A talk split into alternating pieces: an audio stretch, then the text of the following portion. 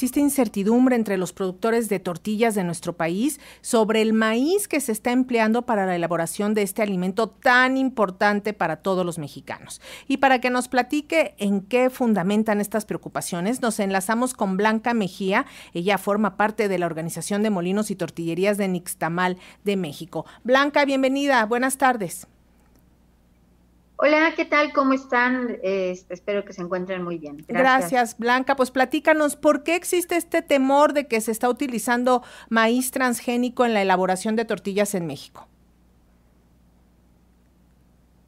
Mira, justo emitimos este comunicado haciendo un posicionamiento de eh, en consenso por parte de toda la industria de la masa y la tortilla, este, manifestando nuestro rechazo por el uso de los maíces transgénicos. Sabemos eh, que actualmente, bueno, ustedes emitieron una nota también al respecto. Monsanto, Bayer están buscando recursos para eh, este, importar maíz, para la siembra de maíz en nuestro país, pero sabemos muy bien que eso no es lo correcto.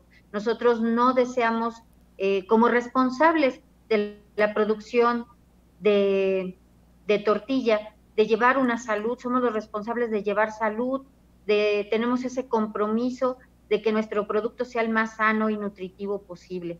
Entonces, por eso estamos generando un eh, frente común este, en defensa también del maíz, uniéndonos a la demanda colectiva del maíz, a, este grupo de abogados y abogadas que están defendiendo eh, la, la controversia que existe sobre ingresar maíz a nuestro país.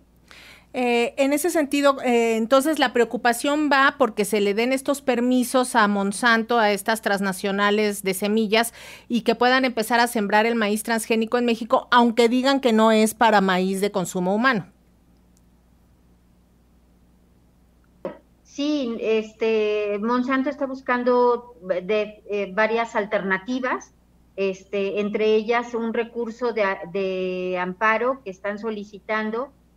Para eso, bueno, el Estado de Colima emitió un exhorto solicitando una, este, de la manera más respetuosa posible, este, que se tomen, que se consideren en cuenta el deseo del pueblo mexicano y nosotros este, nos incluimos en esto de no uso de, transgénicos para la tortilla.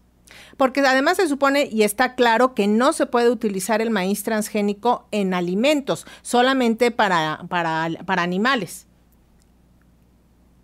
Sí, es contra esto que Monsanto está solicitando un amparo en contra del, del decreto del 13 de septiembre, del 13 de febrero. ¿Y ustedes qué medidas van a impulsar para evitar que esto ocurra, que se le dé el amparo a Monsanto? Bueno, nosotros eh, no somos una autoridad como tal. Uno de los recursos es manifestar justo este rechazo. Otra de las acciones que nosotros estamos emprendiendo es la información hacia, hacia los consumidores con quien nosotros tenemos mayor contacto.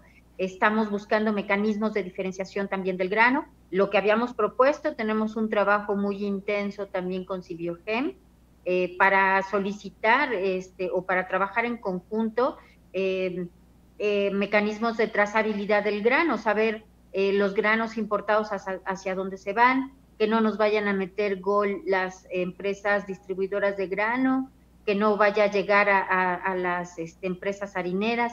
Estamos haciendo una, una, labor también de convencimiento este, con las grandes empresas para que, una, por un lado, no lleguen a los molinos de Nixtamal y a su vez ellos lo transformen en, en, en, este, en masa. Y, este, y por otra parte, pues bueno, con, con las autoridades buscando estos mecanismos que nos ayuden para que la gente tenga certeza. Ahí también interviene COFEPRIS, también interviene CONACYT y como lo mencionaba la CIDIOGEP. Pues Blanca Mejía, vamos a estar muy pendientes, vamos a dar seguimiento y pues tienen mucho trabajo ustedes para evitar que estos maíces pues lleguen a las mesas de los mexicanos y pues puedan repercutir en, en afectaciones. Te lo agradecemos muchísimo, Blanca.